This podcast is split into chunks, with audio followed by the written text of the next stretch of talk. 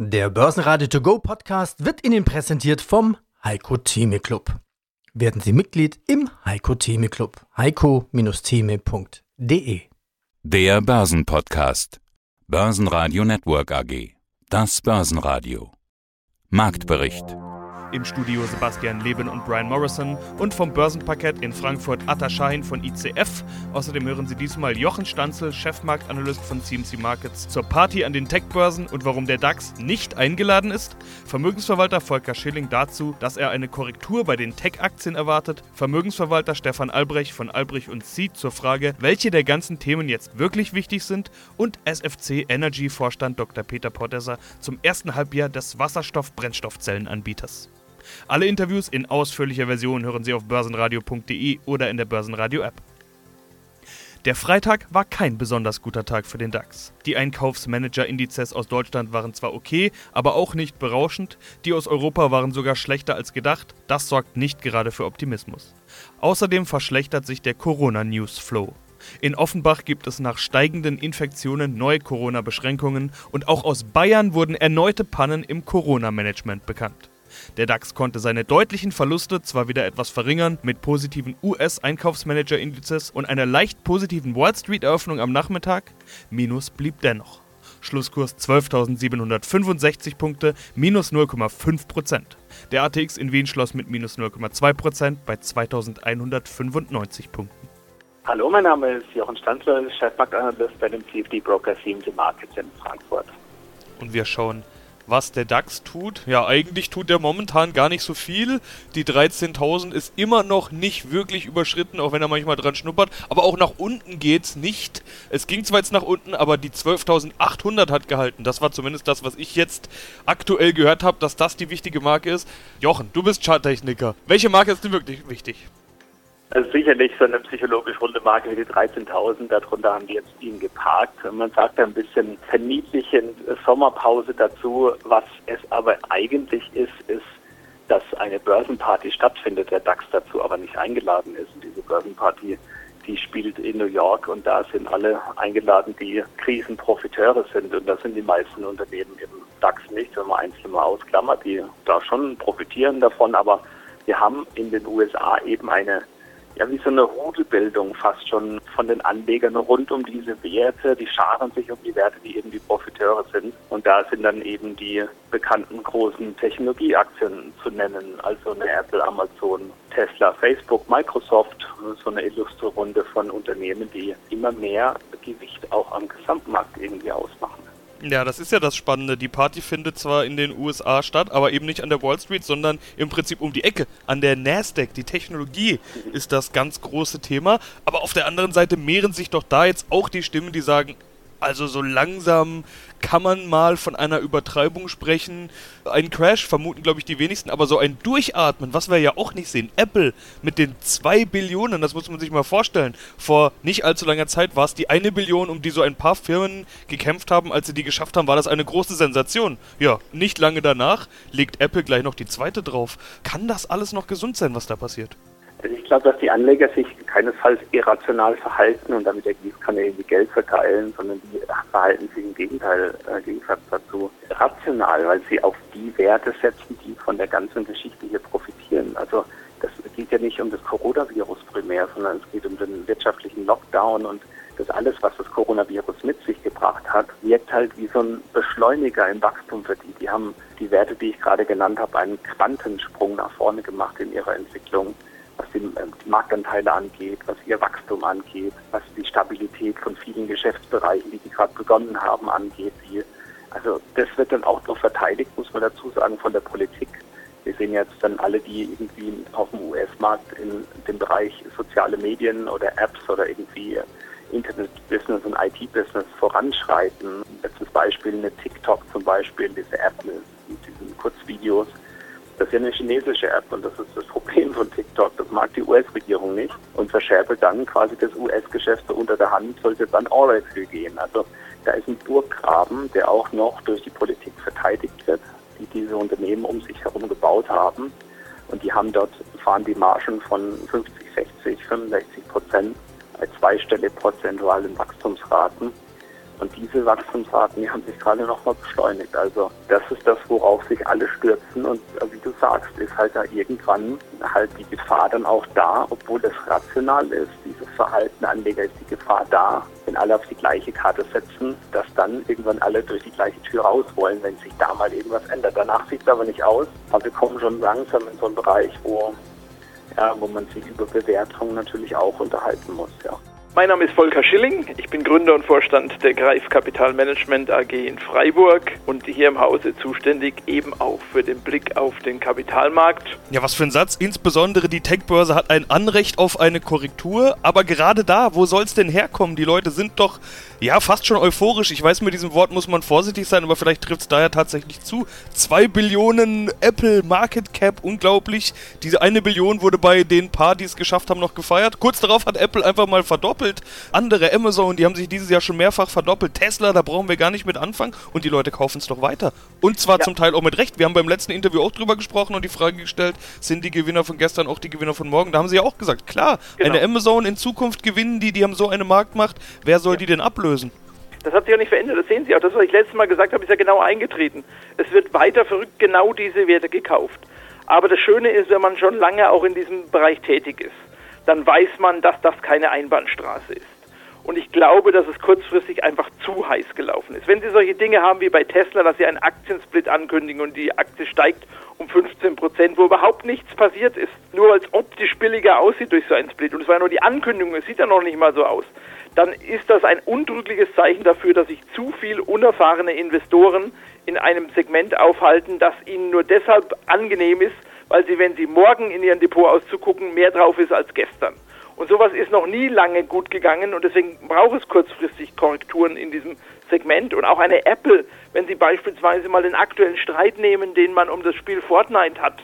Da werden grundlegende Werte bei Apple angegriffen, nämlich die Tatsache, dass alle, die da drauf wollen, auf diesem Marktplatz 30 Prozent ihrer Erträge abdrücken müssen. Das wird in Frage gestellt aktuell. Das sind Signale, wo ich der Meinung bin, das werden auch Anleger zu spüren bekommen. Und ich möchte, und das ist ja der Vorteil, wenn man das schon mal ein paar Mal erlebt hat, ich möchte nicht sowas wieder hinterher kommentieren, warum es dann tatsächlich passiert ist und dann alle Gründe wieder aufzählen, sondern ich will die Gründe jetzt schon nennen, die tatsächlich dazu führen könnten, dass wir hier mal eine, eine Korrektur, und ich rede doch gar nicht von einem Crash, ich rede doch gar nicht von schlimmen Ereignissen, das würde diesen Werten sogar für weitere Steigerungen extrem gut tun, wenn wir mal 10, 15 Prozent korrigieren würden. Und da braucht auch keiner Angst haben. Und ich habe auch gar kein Bedauern, dass da große Verluste entstehen, weil ich weiß, dass die vielen Anleger in so einer Korrekturphase auch wieder zugreifen werden und dann so einen Tipp auch für Nachkauf nutzen. Also warum soll man nicht mal eine kleine Pause einlegen? Ich glaube, das wäre aktuell ganz vernünftig. Das heißt aber auch, als Anleger, wer jetzt überlegt, sich eine Apple oder Amazon oder eben die Big Techs zu kaufen, vielleicht mal noch ein bisschen abwarten, bis es da ein bisschen runterkommt und dann erst wieder kaufen. Und umgekehrt ja, jetzt gerade nicht. Ich würde tatsächlich allen, die diese Werte haben, mal dazu raten, nehmen Sie mal ein paar Gewinne mit, nehmen Sie mal ein bisschen Geld vom Tisch und alle, die überlegen, darin zu investieren, das entweder beispielsweise ratierlich zu machen, in Form von einem Sparplan beispielsweise, nicht in einer Einmalanlage, und einfach auch ein bisschen Pulver trocken zu halten, Cash zu haben, wenn es zu so einer Korrektur kommt, dann ist ja immer noch Zeit, tatsächlich dieses Geld dann zu investieren. Und ich glaube nicht daran, dass grundlegend diese Tech-Werte nichts wert sind. Also wir haben nicht, ich lese oft hier Vergleiche zu Zeiten des neuen Marktes. Das ist ganz anders. Wir haben ganz andere Geschäftsmodelle, wir haben tatsächlich gute Erträge, wir haben gute Zahlen von den Unternehmen, aber kurzfristig sind die Kurse einfach etwas heiß gelaufen. Und ich glaube, Geduld ist auch eine Disziplin für Anleger. Und in diesem Sinne muss man sich vielleicht etwas gedulden momentan und dann kann man sich, denke ich, bei dem nächsten Rücksetzer auch einkaufen. Stärkster Gewinner im DAX war Covestro nach einer Analystenempfehlung mit plus 1,9%. Ein letztes Mal im DAX legte auch Wirecard zu, plus 1,1%. Ab Montag wird Delivery Hero anstelle von Wirecard im DAX gelistet. Weiterer DAX-Gewinner war die Deutsche Post mit plus 0,5%. Die Aktien von Bayer gaben leicht nach. Hier gab es eine Vergleichszahlung in den USA, um Klagen wegen Gesundheitsrisiken bei einer Verhütungsspirale beizulegen. DAX-Verlierer waren Merck und Continental mit jeweils minus 1,4% und schlusslich Daimler mit minus 2%. Nach Börsenschluss am Freitag kam die Meldung, dass der Kia Gen-Aufsichtsratsvorsitzende Dr. Hakan Björklund zurücktritt. Nachfolger wird Ex-Post- und Fresenius-Vorstand Lawrence A. Rosen. Die Türkei hat die Gerüchte bestätigt, dass im Schwarzen Meer große Mengen Erdgas gefunden worden sind. Meldungen kamen außerdem von ThyssenKrupp. Hier soll das Stahlgeschäft im Geschäftsjahr 2021-22 wieder in die Gewinnzone geführt werden. Peter Producer, CEO SFC Energy AG. SFC Energy AG als führender Anbieter von Wasserstoff- und Methanol-Brennstoffzellen ist seit 20 Jahren im Bereich der emissionsfreien Strom- und Energieversorgung tätig. Wer den Mut hat, sich neben Corona noch andere Nachrichten anzuhören, dem sei gesagt, ja, das geht nicht. Alles ist miteinander verbunden. Auch wenn wir uns nur die Unternehmenszahlen anschauen wollen, schwingt doch gehörig viel Corona mit. Und auch bei den Unternehmenszahlen, auch bei SFC Energy gab es ja eine Wechselwirkung mit der Pandemie. Konzernumsatz um 10,8 Prozent unter dem Vorjahresniveau. Auch EBITDA rückläufig. Ja, wie würden Sie es zusammenfassen, Herr Budesser? Das war auch nicht unerwartet. Das war uns auch seit Beginn der Covid-19-Pandemie klar, dass wir hier nicht ohne Blessuren durchkommen.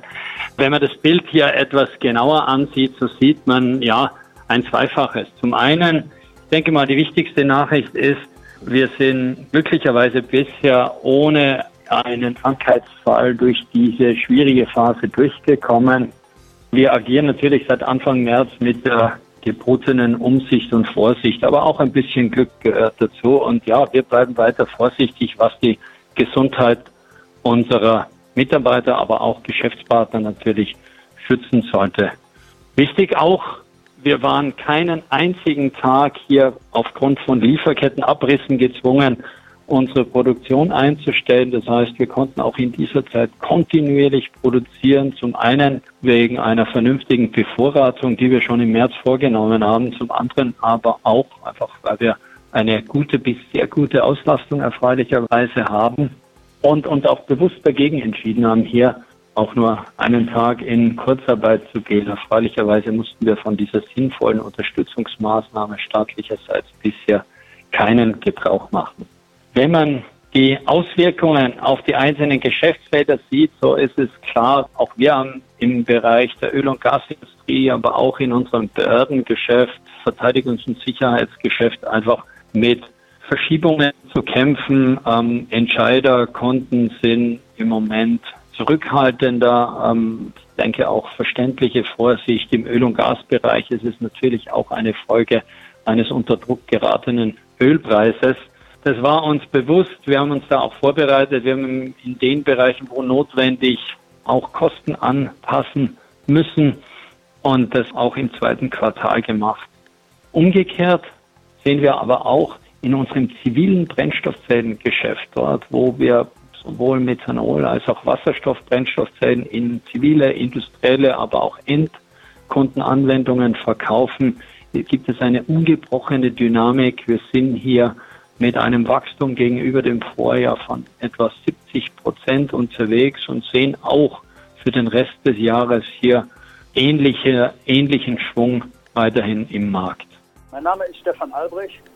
Ich bin Vorstand der Albrecht C. Vermögensverwaltung AG aus Köln und wir sprechen über die Börse. Sie haben in einem der letzten Interviews gesagt, solange die Leute noch Pessimisten sind, beziehungsweise solange es noch so viele Pessimisten gibt, ist ihnen nicht bange um die Börsenentwicklung. Ich habe mich gefragt, gilt das denn auch jetzt noch Ende August? Denn die Pessimisten werden ja offenbar immer weniger, zumindest in manchen Börsensegmenten, zumindest bei manchen Arten von Aktien.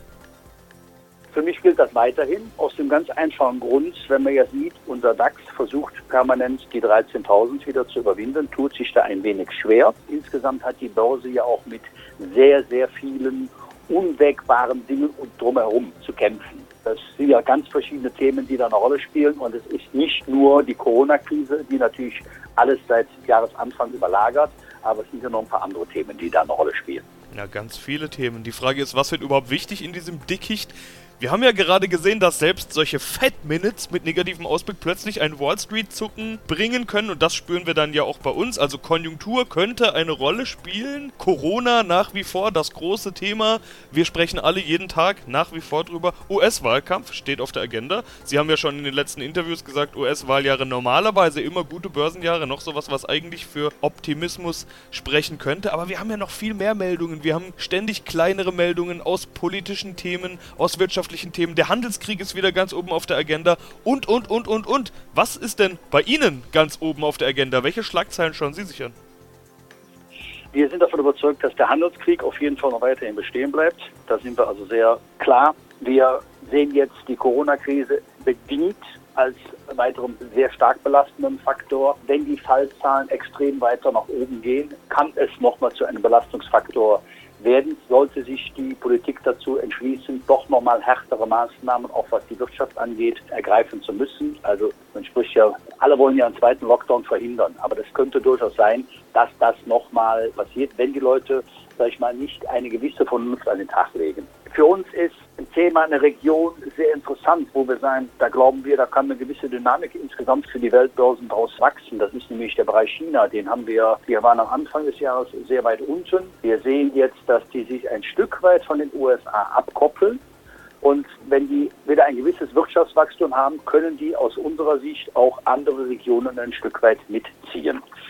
Das sind so die Hauptmerkmale. Wir haben gewisse Bereiche, wo wir sagen, da glauben wir, dass wir gut aufgestellt sind und dass man da auch entsprechend investieren sollten, nämlich gerade der Gesundheitssektor. Und da meine ich nicht mit, dass wir jetzt ganz bewusst auf Unternehmen setzen, die irgendwo dabei sind, einen Impfstoff zu entwickeln gegen Covid-19, sondern da sind für uns zu viele Unternehmen dran. Wir wissen nicht, wer wird das Rennen am Ende des Tages machen. Die anderen, die es dann nicht als erstes auf den Markt bringen, erfolgversprechend, die werden dann sehr wahrscheinlich auch ein bisschen hinten runterfallen. Nein, sondern der breite Gesundheitssektor, das ist etwas, wo wir sagen, da haben wir sehr gute Erfahrungen mit gemacht und dann glauben wir auch, dass jetzt im Zuge einer eventuell neu aufkommenden Krise dieser Gesundheitsmarkt relativ stabil steht. Mein Name ist Atakan Schein, ich bin hier zuständig für die derivativen Produkte an der Börse Frankfurt. Und es ist Ende August, die zweite Hälfte August scheint irgendwie überall Urlaubszeit zu sein. Das sehen wir, wenn wir versuchen, irgendwo Termine auszumachen. Das sieht man aber auch an den Börsen, wo momentan ja die großen Bewegungen nicht mehr passieren. Obwohl, heute ist kleiner Verfallstag, habe ich gesehen. Atta, sieht man an den Umsätzen generell Urlaubszeit oder ist an so einem kleinen Verfallstag vielleicht doch die Chance, dass die Umsätze wieder da sind? Also erstmal generell zu den Umsätzen, die sind doch erstaunlich hoch bis dato. Wirklich waren super Umsätze, wir haben sehr viel zu tun. Aber in der Tat, die Volatilität diese Woche ist etwas runtergegangen. Also wir haben hier eine Range im DAX von, sagen wir, 12.800 bis 13.000 gehabt. Das ist nicht viel. Auch bei den Commodities, die wir jetzt die letzten zwei Wochen hatten, ist die Volatilität auch etwas runtergegangen. Nichtsdestotrotz haben wir noch schöne Umsätze, was den kleinen Verfall angeht. Ja gut, ist natürlich ein Thema, aber die großen Verwerfungen gab es eigentlich früher oder in früheren Zeiten. Momentan rechnen wir nicht mehr mit großen Bewegungen. Einen Trend können wir schon seit Wochen erkennen, über den möchte ich auch mal sprechen. Ami-Aktien werden bei euch irgendwie mehr gehandelt als deutsche. Woran liegt das denn? Das ist in der Tat, ich würde sagen, sogar eine Entwicklung der letzten Monate. Es ist so, die normalen DAX-Aktien, die man so kennt, die deutschen Blue Chips, werden bei uns in der Tat ein bisschen weniger gehandelt. Was ist der Grund, Sebastian? Die Ami-Aktien, die, die großen Big Techs und Tesla und wie sie auch, die laufen einfach. Die laufen einfach und laufen. Also wenn man hier, wo soll ich anfangen? Tesla 2000 Dollar die Aktie, Apple Marktkapitalisierung 2 Billionen. Mit solchen Headlines kann leider die DAX-Unternehmen nicht aufwarten. Aber der DAX selbst ist natürlich trotzdem im Fokus. Wir kennen das. Schauen wir mal auf die Trends vom Parkett, die Most Actives. Atta, was wurde denn bei euch gehandelt an Indizes? Und kann man erkennen, in welche Richtung die Anleger da setzen? Also Indizes natürlich haben wir immer den DAX und da ist die Tendenz eigentlich positiv. Also das heißt, die Anleger gehen long, wetten noch auf einen steigenden DAX. Aber sagen wir es mal so, der Zeithorizont ist da sehr, sehr kurzfristig. Wenn, wenn da Gewinne entstehen, werden die schnell mitgenommen. Also da ist es jetzt nicht, dass man hier einen DAX-Long kauft und erstmal Wochen später schaut, was da passiert ist. Börsenradio Network AG Marktbericht Der Börsenradio To Go Podcast wurde Ihnen präsentiert vom Heiko Theme Club. Werden Sie Mitglied im Heiko Theme Club. heiko-theme.de